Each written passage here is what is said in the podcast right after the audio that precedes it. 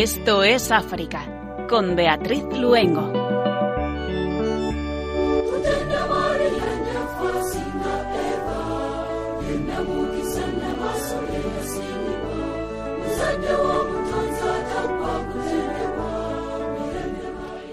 El origen del nombre de este país es desconocido. Puede estar en la llegada de los portugueses en el siglo XV que lo llamaron Guineus, un término genérico de la época que designaba a los pueblos africanos que vivían al sur de Senegal, o bien en la tribu Soso, una de las más importantes del país que utiliza la palabra guine para designar a las mujeres. Muy buenas tardes a nuestros queridos oyentes. Les damos la bienvenida si se acaban de incorporar y les invitamos a que nos acompañen a esta aventura africana, un espacio que cada 15 días y de la mano de María nos lleva al continente hermano y si no lo han adivinado, hoy uno de los países donde nos acercaremos es Guinea-Conakry. Les saludamos desde nuestros estudios centrales aquí en Madrid, Juan Manuel González en el control de sonido y Beatriz Luengo quien les habla.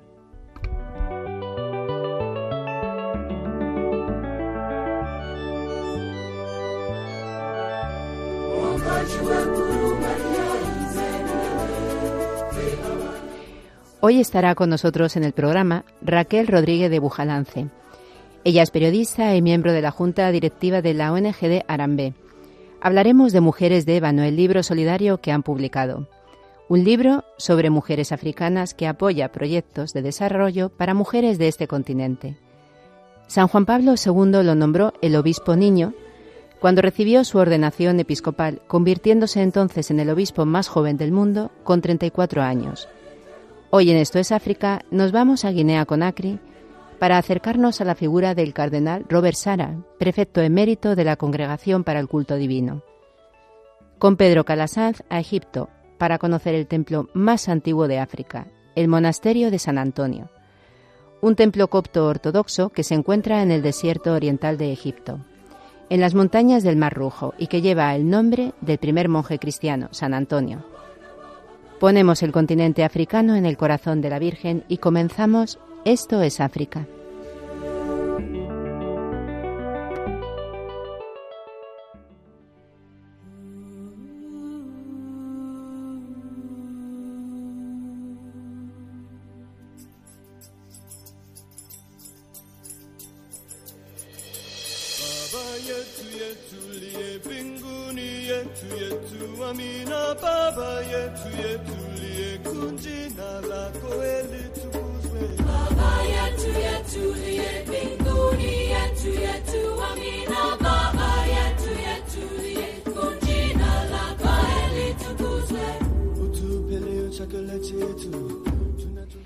Etiopía. En Tigray la peor ofensiva de los últimos tiempos. Emergencia para cientos de civiles desplazados. Desde el 24 de agosto, fecha en que se reanudaron los combates, la situación humanitaria en Tigray empeora día a día. Las fuerzas especiales de Ammara y Fano también participan en la ofensiva contra la guerrilla de Tigray, mientras llegan informes de ataques con drones por parte del ejército federal. Los ataques dirigidos por el ejército eritreo están causando víctimas civiles. La denegación y obstrucción generalizada del acceso a los servicios básicos, la alimentación, la salud y la asistencia humanitaria están teniendo un impacto devastador en la población civil, ha declarado el presidente de la comisión creada por el Consejo de Derechos Humanos de la ONU, Kari Betty Murungi. La crisis humanitaria en Tigray es impactante, tanto por su alcance como por su duración, ha añadido. Urungi ha pedido al Gobierno que restablezca inmediatamente los servicios básicos y garantice un acceso humanitario pleno y sin restricciones. La Comisión Internacional también ha instado a las fuerzas del TPLF a garantizar que las agencias humanitarias puedan operar sin obstáculos.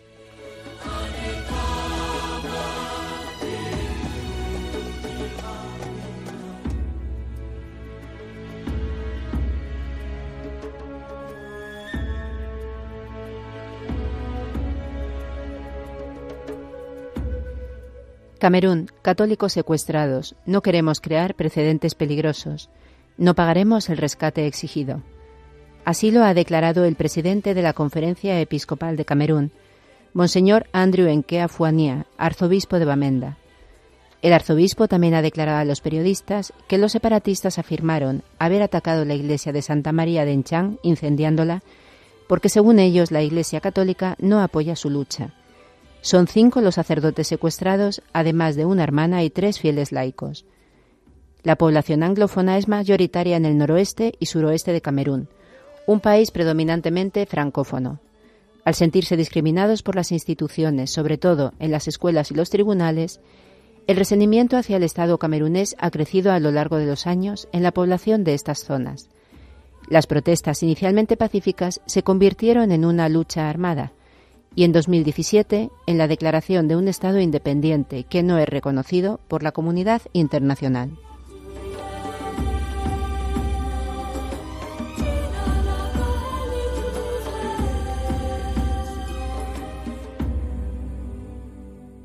Mozambique, el conflicto olvidado del norte cada vez más centro de intereses de potencias africanas y del extranjero. Las provincias de Cabo Delgado y Nampula están amenazadas por la insurgencia de los yihadistas de la provincia del Estado Islámico de África Central. El conflicto ha desplazado hasta ahora a más de 800.000 personas, según las últimas cifras de la Organización Internacional para las Migraciones, y se ha cobrado la vida de 4.000 personas. El 21 de septiembre, Tanzania y Mozambique firmaron un acuerdo para la lucha conjunta contra los yihadistas, que también han atacado algunas ciudades fronterizas tanzanas. Las fuerzas africanas desplegadas en Mozambique reciben ayuda financiera de potencias no africanas, como es el caso de la Unión Europea, Sudáfrica o Estados Unidos, entre otros. Las importantes reservas de petróleo y gas concentrados en el norte del país se consideran cada vez más estratégicas en la política europea de búsqueda de alternativas al gas ruso.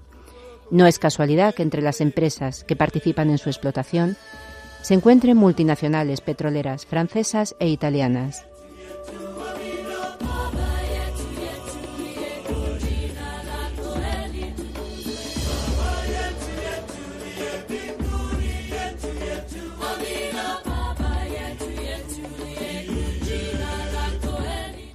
República Democrática del Congo.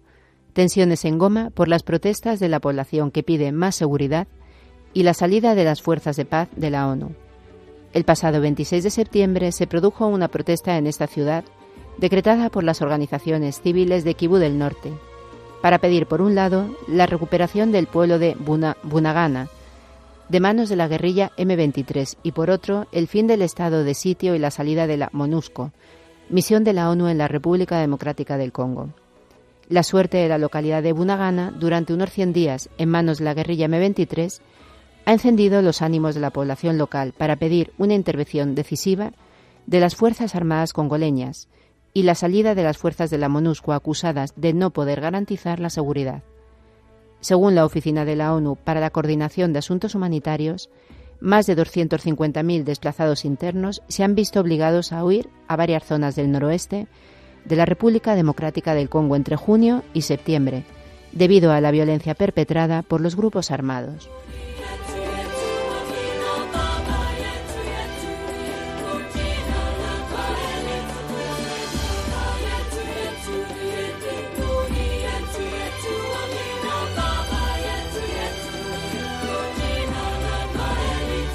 Burkina Faso, Ibrahim Traoré, líder del golpe de Estado en este país, nombrado jefe de Estado provisional. Traoré asume este cargo tras aceptar las condiciones de su predecesor, el también golpista Paul-Henri Sandaogo Damiba, que el pasado 24 de enero un golpe de Estado llevó al poder al frente de una junta militar. La toma de poder fue ampliamente celebrada por la población, decepcionada con el gobierno civil del expresidente Roch Kabore, que no había sido capaz de frenar a los militantes islámicos que habían matado a miles de civiles en los últimos años y se habían hecho con el control de gran parte del norte y el este del país. De acuerdo con un comunicado emitido por Radio Omega en los próximos días, una reunión de las Fuerzas Vivas de la Nación designará un presidente para liderar el proceso de transición del país.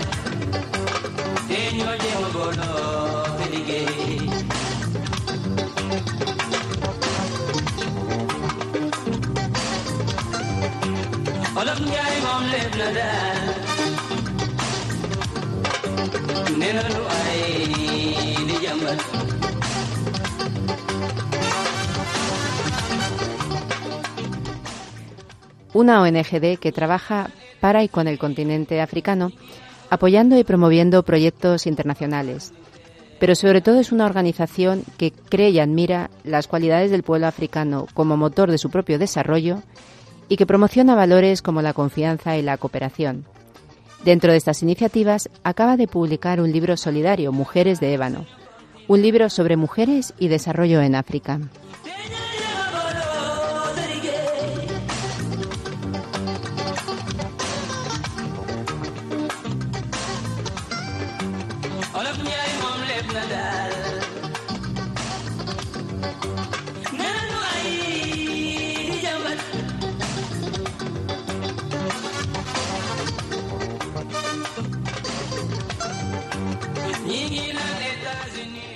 Hoy se encuentra con nosotros en el programa su autora, Raquel Rodríguez de Bujalance.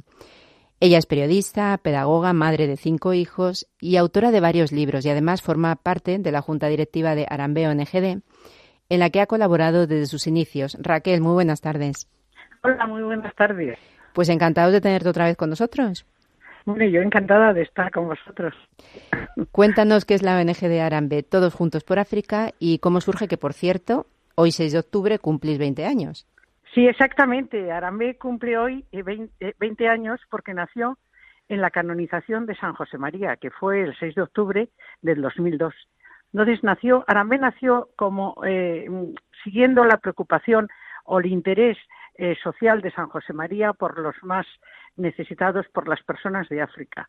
Eh, el Opus Dei eh, fue, llevaba, lleva en África muchísimos años, hay muchísimos africanos del Opus Dei eh, en muchos países y mm, eh, es, es- él era muy consciente de que a los africanos que los africanos tienen igual que todas las personas de todos los países si cuentan con las oportunidades eh, necesarias con las oportunidades que tenemos otros pues pueden ser igual que los demás y que eh, África no es un continente sin solución sino que hay que lo que necesita es ayuda para salir adelante. Entonces un poco de esa manera nació Arambe pero mm, de, Arambe luego ha ido desarrollándose en distintos países y en España pues ha adquirido una gran notoriedad porque eh, hay muchas personas solidarias en España que están ayudando a Arambe. Nos gustaría comentar un poco sobre esta visión y los valores de Arambe que efectivamente no transmiten lo que era esa, esa espiritualidad de San José María. Una de las frases más llamativas cuando uno entra en vuestra página web, que a mí me encanta, es creen los valores de la cultura africana, muchos de ellos como el respeto a la sabiduría, el respeto a la sabiduría de los mayores, el amor a la familia, la alegría, la espiritualidad y que son ejemplo para el resto del mundo. Háblanos un poco sobre esta visión y estos valores de Arambe. Bueno, son unos valores que son trascendentales, que están en todo el mundo, pero que en Europa muchos de ellos parecen haberse perdido.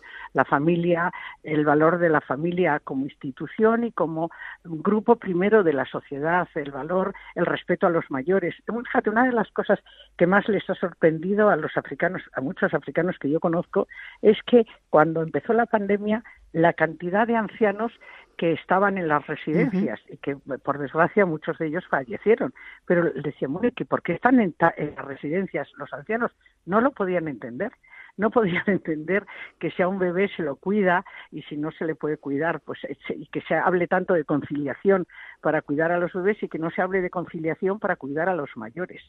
Sea, yo creo que en, en, Occidente hemos perdido mucho de los valores que se conservan en África, ¿no? Y que en este en este punto, pues ellos nos pueden enseñar mucho.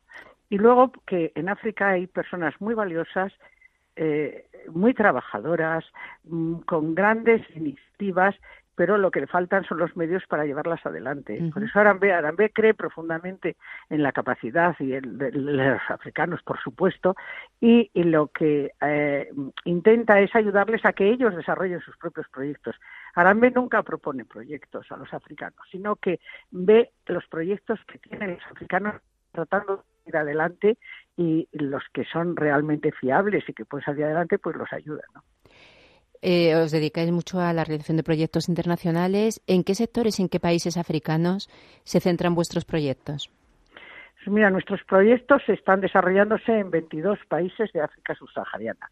Nosotros trabajamos, Arambe trabaja en África subsahariana porque piensa que es la que más lo necesita, es verdaderamente, entonces son los países emergentes de África los que necesitan ayuda.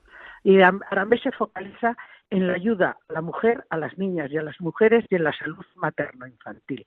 El 90% de los proyectos de Arambe se dirigen a promocionar eh, escolarización a las niñas, eh, formación profesional a las jóvenes, mm, eh, a que las chicas puedan ir a la universidad, en ayudar a las mujeres adultas que son analfabetas a que aprendan a leer y a escribir y también Arambe proporciona becas a investigadoras africanas para que puedan ampliar sus campos de investigación y ayudar más eficazmente al desarrollo de sus países. Y luego también se preocupa mucho de la salud infantil, de de ayudar a las mujeres durante el embarazo, el parto y el posparto, para que no mueran, como mueren muchísimas al dar a luz, y en, en ayudar en a, dar atención sanitaria a los niños que tienen 14 años. Son la escuela, sí, eh, eh, porque son unas edades donde mueren muchísimos niños en África por enfermedades que son pues fácilmente eh, susanables, o sea, por tonterías a veces, porque se hacen eh, con un con una cosa, una cosa de hierro, se hace en un rasguño, pero eso se infecta, no se cura y termina en una septicemia o por, por cosas, por mm, enfermedades digestivas, que son facilísimamente curables, ¿no? Pero como no van al médico, como no tienen ocasión de ir al médico, ni dinero para pagarlo, ni para pagar luego las medicinas, pues estoy. Entonces ahí está centrado sobre todo Árabe.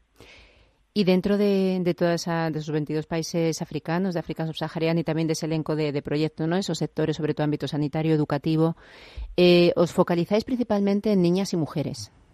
Sí, sí, sí, eso es lo que he estado comentando, porque pensamos que eh, eh, aquí todo el día hablamos de temas de igualdad, o sea, de, de paridad, de igualdad, de, es, es, algo que está en la boca de todos al hablar de los derechos de la mujer. Bueno, pues no hay mujeres que tengan menos derecho que las mujeres africanas. La desigualdad de las mujeres en África es, es que clama al cielo. ¿eh? Eh, en, en, algunos sitios, en zonas rurales, una mujer vale menos que una vaca es decir, que una cabra, es, es tremendo. Entonces, dices, bueno, y todo eso se subsana, pensamos nosotros con educación. Cuando una mujer está educada, sabe reclamar sus derechos, sabe exigir lo que le corresponde y sabe hacerse respetar. Entonces, eh, y sabe que es igual que un hombre, que esa es otra cosa. Se da una cosa muy curiosa en los colegios, eh, una cosa que yo he visto y que es muy curiosa, que es que cuando van al colegio, las niñas siempre piensan que valen menos que los niños. Les han explicado que los importantes son los hombres y ellas son como una segunda clase de la sociedad. Pero cuando van al colegio se dan cuenta de que hay niños que saben menos que ellas, que sacan peores notas, que dice, bueno, ¿cómo que son más? estos niños eh, yo soy más lista que estos o, más trabajadora y ahí eh, ellas van cambiando su percepción o sea la educación es realmente lo que cambia lo que cambia los países y lo que ayuda al desarrollo ¿no? Raquel antes de pasar a, este libro Mujeres de Ébano que acabas de escribir eh, tú eres periodista, has escrito varios libros, formas parte de la junta directiva de Arambe ONGD, pero todo esto comienza ¿no? con una pasión por África al final. Cuéntanos cómo comienza tu, tu pasión África bueno, por mi África. pasión por África comienza con Arambe. ha sido gracias a Arambe. Yo antes me dedicaba, estuve algunos años trabajando en otra ONG que se llama Cooperación Internacional.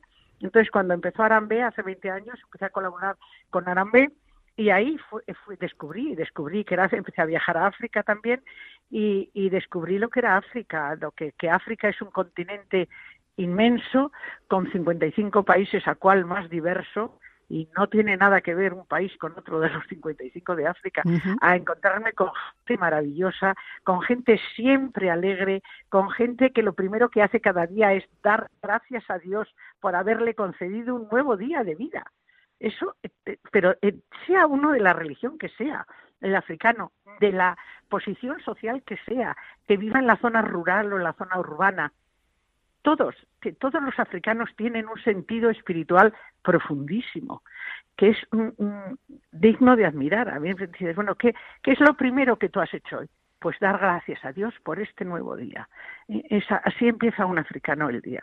Entonces, luego este sentido de la solidaridad también que tienen entre ellos y el, encontrar a todas estas mujeres a algunas de las que yo con las que hablo en el libro que son mujeres que podrían estar, son mujeres preparadas, cultas, eh, que podrían estar ganándose la vida en cualquier país de Europa y ganando muchísimo dinero. Y están allí ayudando a otras mujeres, a, otras mujeres que no han tenido las mismas oportunidades que ellas.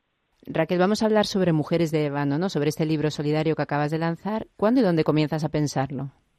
Pues mira, en realidad no lo he pensado yo tampoco.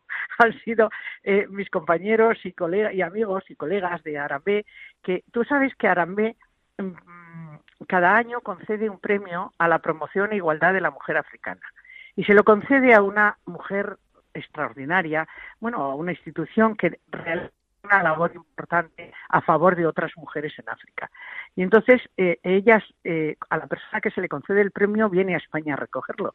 Entonces yo he tenido la suerte de acompañar a estas personas cuando vienen a recoger el premio a España, hablar mucho con ellas y eh, pues y conocerlas más a fondo. Entonces, en algún momento, eh, alguno de mis colegas me ha dicho, oye, ¿por qué no escribes sobre estas mujeres, porque yo cuento, a lo mejor voy a una tertulia o a, o en una reunión y cuento de la persona, digo, esta mujer es increíble, las cosas que hace. Y me dice, oye, ¿por qué no lo escribes? ¿Y por qué no lo escribes? ¿Por qué no lo escribes? Pues lo tenía ahí en la cabeza, claro. Entonces, ahora, como era el 20 aniversario de Arambe, pues era la oportunidad de, de bueno de, de, hacer este libro y que otras personas conozcan lo que hacen estas eh, pues conozcan un poco África y conozcan a estas mujeres maravillosas que yo también he tenido la dicha de conocer y precisamente en el libro además te adentras en tribus, costumbres, tradiciones. Cuéntanos eh, sobre todo alguna de estas costumbres que te hayan marcado más cuando estabas escribiendo el libro. Pues eh, mm, esto es lo que diferencia el libro de lo normal de una, de una entrevista o de un trabajo periodístico, porque de estas mujeres cuando vienen a España a recibir el premio, los todos los medios de comunicación les hacéis muchos casos, vosotros también, y les preguntáis por su eh, trabajo, por su eh, eh, profesión, por su labor solidaria y tal, pero mm, yo en este libro hablo con ellas de sus abuelos, de lo que han aprendido, de cómo han cambiado las costumbres en su etnia, en su tribu, en qué se diferencia su tribu de otras, de los valores de su tribu o de, o de otras. Eh, eh, y luego se da la, la, circunstancia de que son, cada uno, eh, a través del libro, tiene la oportunidad de conocer a muchos países de África subsahariana, porque también hablamos de los países, eh, eh, de sus características, de sus habitantes y de lo que les diferencia de otro, muchas anécdotas de la vida cotidiana, desde las celebraciones que tienen o eh, pues no sé, por ejemplo, en qué se diferencian en, en, en, Kenia los kikuyus de los luos o de los masáis. Yo entrevisto a una kikuyu que, que presume, muy graciosa, de que casi todos los presidentes de, de Kenia menos uno han sido kikuyus y cómo es esta etnia, esta, esta tribu tan grande de Kenia y mm, bueno pues cuentan cosas que normalmente no conocemos y que nos resultan un tanto exóticas no luego también son personas que aquí no pues por ejemplo una pues tiene dos madres porque su padre es polígamo otra eh, pues su padre es musulmán y su madre es cristiana otra no sé qué. Son situaciones de la vida que son muy habituales en África pero que aquí son menos habituales no Raquel, de todas estas mujeres extraordinarias, ¿no? Las que entrevistas en, en Mujeres de Ébano, ¿Quieres destacar alguna de ellas? ¿Alguna también que te... Conocemos algunas a través de los premios que has, que has comentado, pero ¿alguna de las que hables en el libro en especial? Pues es que eh, yo las hablo de 12, de, de 12 mujeres y las, y las 12, y hablo con 12 mujeres, más que de, de ellas, hablo con ellas, y las 12 son no podría destacar una sobre otra porque las doce son absolutamente extraordinarias, de verdad. Mm, eh, es un libro que que es donde cuentan su vida, es como un programa de televisión de la gente, donde la gente va a, contar su vida y entonces yo creo que resulta muy interesante. A mí me ha resultado muy interesante hablar con ellas y eso es lo que he querido transmitir. Pero todas ellas, ¿eh? porque mm, pues te diría, pues Cristian Capjo, que es una persona de Costa de Marfil, una economista que ha trabajado en el banco en el Citibank de Londres, en el banco en Eva Paribas de París, eh, que podría estar esto en Europa y que se, se ha dedicado a crear una ONG de ayuda a las mujeres en su país y cuenta cómo lo hace y lo que hacen y, y su vida y su familia. Otra, pues Duni Sabadogo, que fue el premio Arambe de hace dos años y que mm, eh, es una catedrática de universidad que dedica parte de su sueldo a pagar la matrícula de chicas brillantes que terminan el bachillerato de forma brillante pero no tienen dinero para ir a la universidad para pagarlo, porque, eh, bueno, pues y, ella se lo paga. O sea, que decir que mm, eh, es que es que hay mujeres de otra que ha luchado muchísimo para sacar a su familia adelante, que tiene varios hijos y que se ha convertido ahora en la reina del champiñón de su país, porque ha creado una empresa donde, bueno, ha introducido este eh, hongo que no se conocía en el país allí, ¿no? Y, bueno, son, yo creo que de verdad que son muy, muy interesantes y que son fáciles que es fácil de leer y yo creo que es un libro para disfrutar, fíjate, conociendo África a la vez. Además hay un hilo conductor, ¿no? Que recorre el libro a través de la vida de estas mujeres, que es el, el tema tan apasionante del desarrollo en, en, África, tan apasionante y tan difícil. ¿Cómo atraviesa el, el pues tema? Mira, ¿Cómo lo tratáis? Es muy curioso que eh, eh, leyendo el libro se da uno cuenta de que el gran desafío del desarrollo en África es la educación. De hecho, eh, ellas me dicen a mí, más de una, que están convencidas de que el día que todos los niños, todos los niños en África puedan ir a la escuela, las niñas y los niños, ese día empezarán a cambiar las cosas en África hasta que no se consiga eso. Y es muy curioso porque en los objetivos del milenio, ¿eh? que, se, que, se, plantearon hace 20, 22 años, en el año 2000 uno de los objetivos del milenio a conseguir en el milenio era que todos los niños del mundo pudiesen ir a la escuela. Bueno, pues en África no solo no se ha conseguido, sino que ahora se está peor que hace tres años. La pandemia ha hecho retroceder muchísimo esto, porque la gente es mucho más pobre. En África no tiene, y en África en muy pocos países la educación, sobre todo la educación secundaria, es, eh, no es ni obligatoria ni es gratuita. Entonces, en la educación primaria abandonan, hay un una tasa de fracaso escolar y de abandono de más del 50%. Entonces, bueno, pues es, es muy difícil que, que el desarrollo en África pueda llegar si no se lucha efectivamente por facilitar la educación, que es lo que hace Arambe. Por eso yo creo que ayudando a Arambe se ayuda a el desarrollo en África. Y ya, Raquel, porque sobre todo quería preguntarte sobre el tema de, qué retos no había para el, desarrollo del continente africano y no lo has definido clarísimamente, ¿no? Es fundamentalmente la educación. Cuéntanos desde, desde tu experiencia algún reto más que tú consideres, aparte de esta educación, que también es difícil. Pues mira, yo, yo veo que no es solo la educación. Esto es lo que dicen ellas. Ajá. ellas ¿Y, y desde tu experiencia, ¿qué ves tú? pero yo creo que una de las cosas más importantes es el fortalecimiento de las instituciones.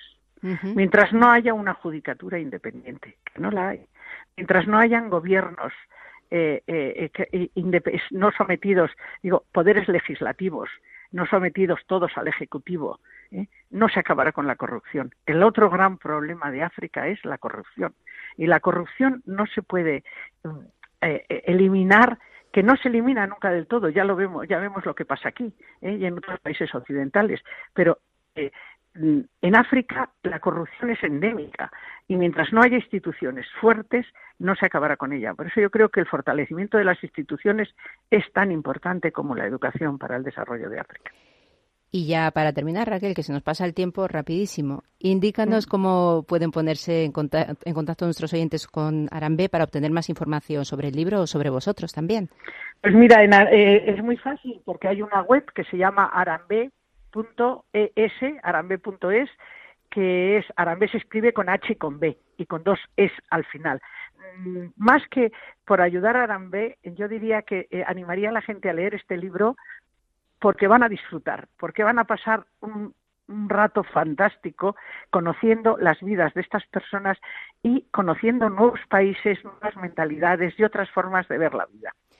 Pues despedimos así a Raquel Rodríguez de Bujalance, periodista y miembro de la Junta Directiva de Arambeo NGD. Raquel, muchísimas gracias por tu presencia y un placer haberte tenido otra vez. Siempre es un placer estar ahí. Pues muchísimas gracias, Gracias. un fuerte abrazo. Gracias, adiós. Adiós.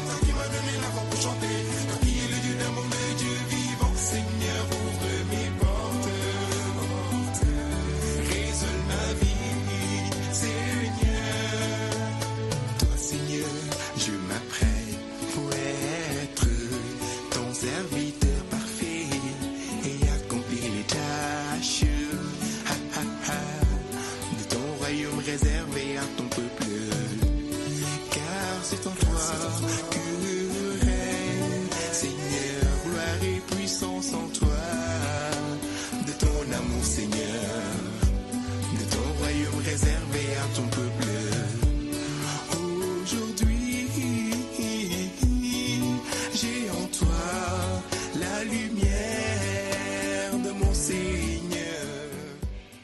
Guinea-Conakry, un país occidental africano en la costa del Atlántico. Un país donde la religión predominante es el Islam, una religión que practica alrededor del 85% de la población. Los cristianos son pocos, en torno al 8%, de los cuales un 3% son católicos y luego el 7% restante practica religiones tradicionales. Es un país donde la evangelización comenzó con la llegada de los portugueses en el siglo XV y después retomada por los padres espiritanos en 1887. Tuvieron el regalo de la visita de San Juan Pablo II en febrero de 1992.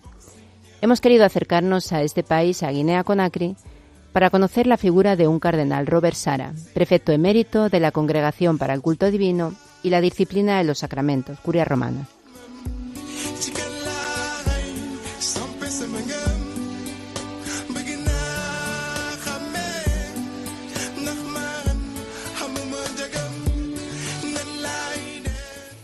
El cardenal Robert Sara, prefecto emérito de la Congregación para el Culto Divino, nació en Ourus, distrito de Kundara, en la archidiócesis de Conakry, el 15 de junio de 1945. Hijo único de una familia profundamente católica y devota, tras cursar la escuela primaria y la secundaria inferior, se vio obligado en 1957 a abandonar su país para proseguir sus estudios en el Seminario Menor de Bingerville, en Costa de Marfil. De regreso a Guinea tras la independencia, alcanzada el 2 de octubre de 1958, completó sus estudios en el Seminario Menor de Dixin en 1960. Cuando este instituto fue expropiado por el gobierno de Guinea, tuvo que volver a la parroquia de Santa Cruz de Quindia. Solo más tarde, cuando fue posible edificar el nuevo seminario dedicado a Juan XXIII, culminó sus estudios, obteniendo el título de bachiller en 1964. Tras un periodo pasado en Nancy, Francia, estudió teología en Sebicotán, Senegal, entre 1968 y 1969. De regreso a su patria, fue nombrado párroco de Boqué, donde permaneció desde 1974 hasta 1976. Fueron aquellos unos años de duro trabajo, ya que a menudo tuvo que atender, además de la suya, las parroquias de Cataco, Cundara y Urus. Sus notables dotes de formador le valieron el nombramiento como rector del Seminario Menor Juan XXIII de Quindia, cargo al que tuvo que renunciar con pesar al ser elegido arzobispo de Conakry el 13 de agosto de 1979 y ordenado el 8 de diciembre siguiente. Juan Pablo II lo apodó el obispo niño. Cuando recibió la ordenación episcopal era el obispo más joven del mundo, pues tenía 34 años. Se entregó con pasión a su nueva misión, hasta el punto de que pronto sus cargos se multiplicaron. Administrador apostólico de Cancán, presidente de la Conferencia Episcopal Guineana, presidente de la Conferencia Episcopal Regional del África Occidental Francófona, presidente del Centro Bíblico Católico de África y Madagascar y consultor de la Congregación para la Evangelización de los Pueblos. El 1 de octubre de 2001, Juan Pablo II lo nombró secretario de la Congregación para la Evangelización de los Pueblos, cargo que desempeñó durante nueve años, hasta el 7 de octubre de 2010, cuando Benedicto XVI lo designó presidente del Pontificio Consejo Cor Unum, función en la que sucedía al cardenal Paul Joseph Cordes. En poco más de un mes entró en el meollo de la nueva misión que el Papa le encomendaba, una misión que, como dijo durante su primer encuentro público después de su nombramiento, sigue el rumbo trazado por la Deus Caritas Est. Fue creado cardenal diácono por Benedicto XVI en el consistorio del 20 de noviembre de 2010, bajo el título de San Juan Bosco en la Vía Tuscolana. El cardenal Robert Sara es uno de los clérigos más conocidos en España. Con motivo de la publicación de su nuevo libro Catecismo de la Vida Espiritual, concedió varias entrevistas a medios franceses en las que habló desde su semblanza personal pasando por cuestiones doctrinales y los sacramentos. Sigo los partidos del Real Madrid y del Barça. Robert Sara comenta cómo fue su infancia. Yo vivía entre baobabs, palmeras, magnolias. Mi padre trabajaba la tierra y yo lo ayudaba. Recuerda cuando, de pequeño, al caer la noche, los ancianos nos contaban cuentos con una enseñanza moral. De niño jugaba mucho al fútbol, una pasión que mantiene. Sigo los partidos del Real Madrid y del Barça. Cada vez que regresa a Guinea, aconseja a sus paisanos que no abandonen su tesoro, ni los valores que les transmitieron los mayores, ni su identidad ni su cultura. Asegura que la choza de su familia tenía el suelo de tierra, carecía de mobiliario, pero allí había una paz tranquila, y él acudía a misa todas las mañanas a la casa de los padres espiritanos.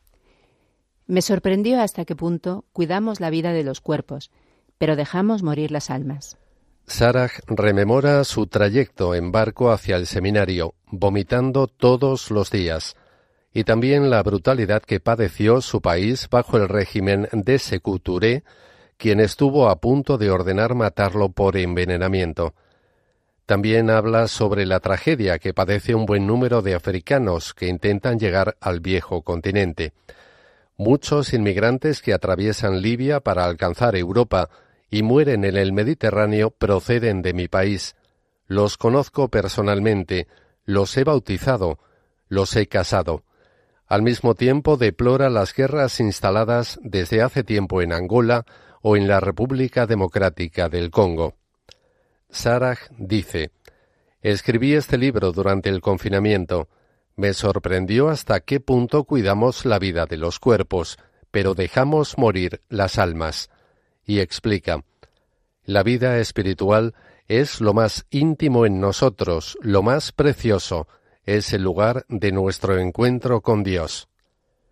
Analiza la paradoja de nuestra época.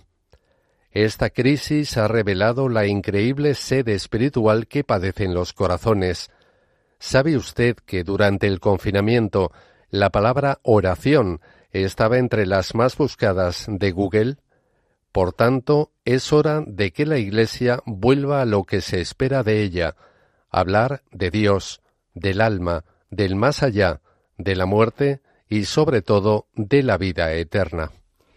Muchos desconocen la realidad interior, espiritual y mística de los sacramentos. Solo ven ritos sociales.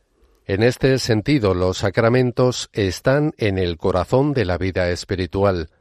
Son contactos con Dios, los medios sensibles por los que Dios nos toca, nos sana, nos nutre, nos perdona y nos consuela. Aunque denuncia este riesgo de secularización que sufre la barca de Pedro, el prelado africano confía en Dios. No estoy inquieto por el futuro de la Iglesia. Jesús le ha prometido estar a su lado hasta el fin del mundo, comenta. Sin la vida espiritual no somos más que animales infelices. La vida, si no es espiritual, no es realmente humana. Se convierte en una triste y angustiosa espera de la muerte o en huida hacia el consumo materialista. Se trata de una vida que requiere de silencio, uno de los temas preferidos de Sarah. El silencio es el primer paso en esta vida verdaderamente humana, en esta vida del hombre con Dios, explica. En el silencio no hay forma de eludir la verdad del corazón. No solo en ciudades agitadas y engullidas por el bullizo de los motores, sino que también en el campo es raro que no nos persiga un fondo musical intrusivo. Incluso la soledad se ve colonizada por las vibraciones del teléfono móvil. En el silencio podemos volver a lo más profundo de nosotros mismos. La experiencia puede ser aterradora. Algunos ya no soportan este momento de la verdad, donde lo que somos ya no queda bajo la máscara de ningún disfraz. En un mundo donde el materialismo consumista dicta los comportamientos, la vida espiritual nos implica en una forma de disidencia. No se trata de una actitud política, sino de una resistencia interior a los dictados de la cultura mediática. La necesidad de la vida interior y los sacramentos, la importancia capital de la formación para el cristiano. La tibieza de los cristianos es ciertamente la raíz más profunda de la apostasía que estamos viviendo. Cuando vivimos como si en la práctica Dios no existiera, terminamos por no creer en Él de ninguna manera, agrega, y apostilla. Creo que cuanto más hostil a Dios es el mundo, más deben los cristianos cuidar su vida espiritual.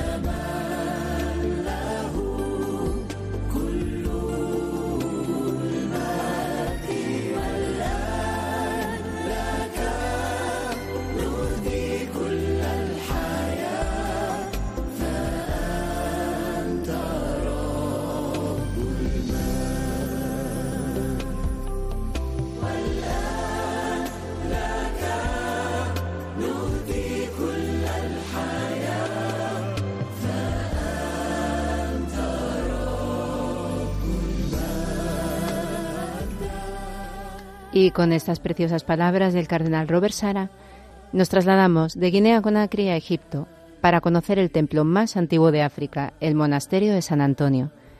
Un lugar que, resistiendo el paso del tiempo, continúa siendo un lugar imprescindible de encuentro y un importante centro para la comunidad. Nos trasladamos allí con nuestro compañero Pedro Calasanz.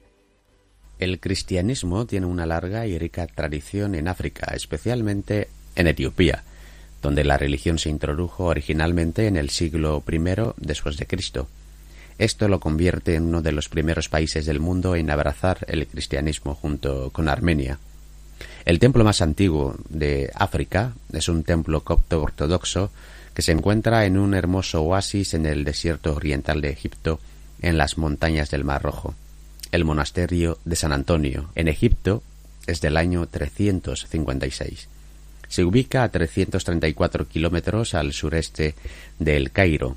Lleva el nombre del primer monje cristiano, San Antonio, y sus seguidores lo fundaron cerca de donde vivió durante los años 361 y 363.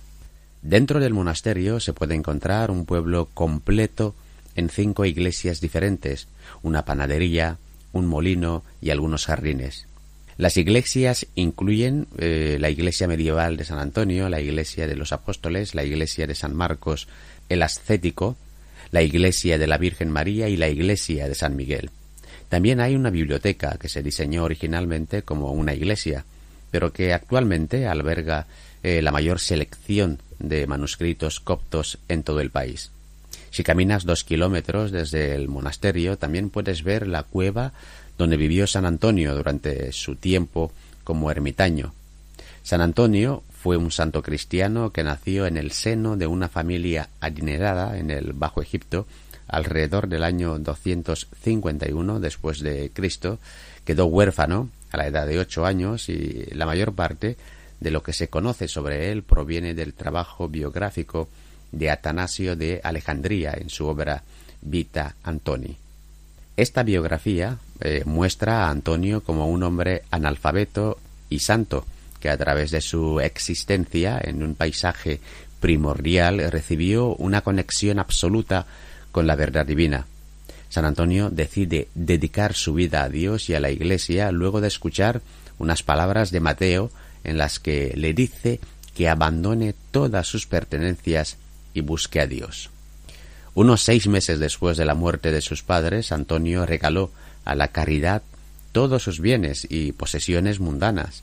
Años después, se aventuró en el desierto oriental para buscar una vida de humildad, soledad y reflexión espiritual. San Antonio tomó las palabras eh, que escuchó en un sentido literal y eso es lo que lo llevó a aventurarse en el desierto para vivir una vida de ascetismo. Fijó su morada en una pequeña cueva donde practicó devotamente una vida ascética. Aunque San Antonio no fue el primer monje, atrajo a muchos seguidores y discípulos y es uno de los padres del monasticismo cristiano moderno. Unos años después de la muerte de San Antonio, sus seguidores se establecieron alrededor del lugar donde había vivido el, ermitaño. Aunque el monasterio de San Antonio disfrutó de relativa paz y seguridad en su emplazamiento remoto, hubo cortos periodos de intensa persecución. El propio monasterio fue saqueado en varias ocasiones por los beduinos del desierto del Este, que en parte lo destruyeron en el siglo XI. También hubo una rebelión con los kurdos y los turcos durante este tiempo, cuando su líder, Nasir al-Duala, fue derrotado los restos de su ejército invadieron y saquearon el monasterio de San Antonio, así como el cercano monasterio de San Pablo, el Anacoreta. El monasterio fue eh, restaurado en el siglo XII, floreció a lo largo de los siglos siguientes. También se construyó una estructura eh, tipo fortaleza alrededor del monasterio para protegerse de los invasores. Durante las últimas cruzadas, sacerdotes y diplomáticos europeos comenzaron a recorrer Egipto como parte de su peregrinación a Tierra Santa. Ludolf de Suchemt, un párroco de la diócesis de Paderborn, menciona sus visitas a muchas celdas y ermitas de santos padres, muchas de las cuales viven bajo San Antonio. En su descripción de la Tierra Santa describe la fuente milagrosa de San Antonio. En este desierto hay un lugar debajo de una roca muy alta y estrecha, donde San Antonio solía habitar, y desde la roca fluye un arroyo a medio tiro de piedra hasta que se pierde en la arena. Este lugar es visitado por muchos para la devoción y el placer, y también para la gracia de Dios, y en honor a San Antonio muchas enfermedades son sanadas y alejadas junto a la fuente. En 1395, durante la cruzada de Nicópolis, Ogier VIII de Anglure viajó a Egipto con varios peregrinos franceses. Comparó el monasterio de San Antonio con el monasterio de Santa Catalina, declarando que era aún más hermoso y notó la santidad y caridad de los monjes jacobitas. A principios del siglo XV el monasterio se había convertido en un destino de peregrinación establecido y era común que los peregrinos eh, inscribieran su nombre, escudo de armas y fecha de llegada en las paredes del monasterio. Hoy, el monasterio de San Antonio sigue siendo un destino importante de turismo religioso para los cristianos coptos y otros. Más de un millón de personas de Egipto y de todo el mundo lo visitan cada año y muchos retiros, conferencias y programas para jóvenes se realizan allí, lo que convierte al monasterio en un centro comunitario clave.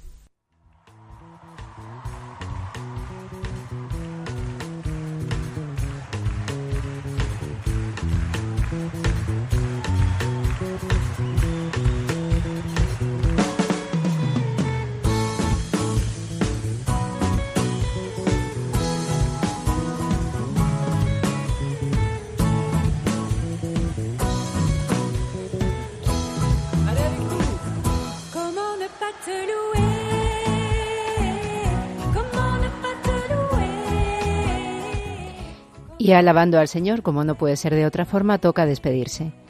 Terminamos casi esta hora que hoy nos ha llevado a Guinea Conakry para conocer más la figura del cardenal Robert Sara, prefecto emérito de la Congregación para el Culto Divino y la Disciplina de los Sacramentos, y a Egipto al Monasterio de San Antonio.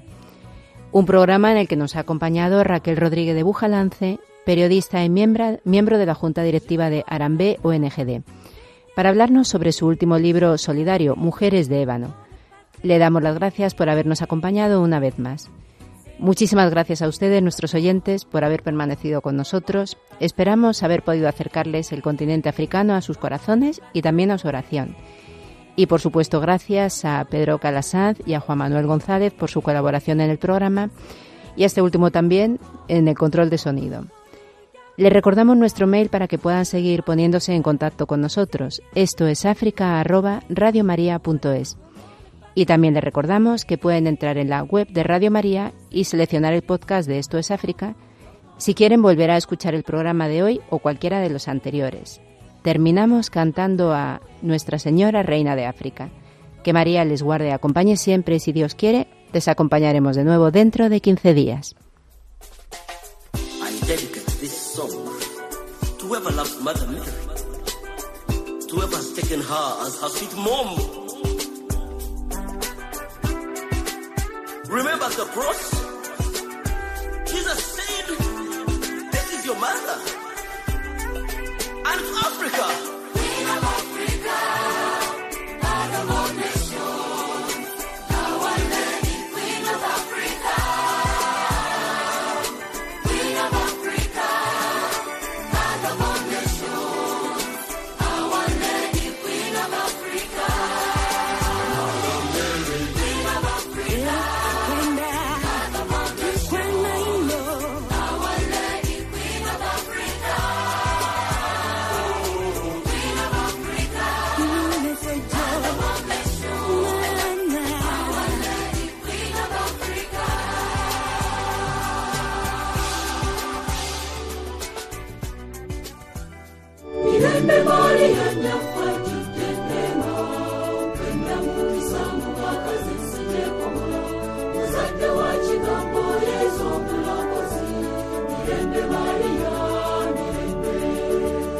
Esto es África, con Beatriz Luengo.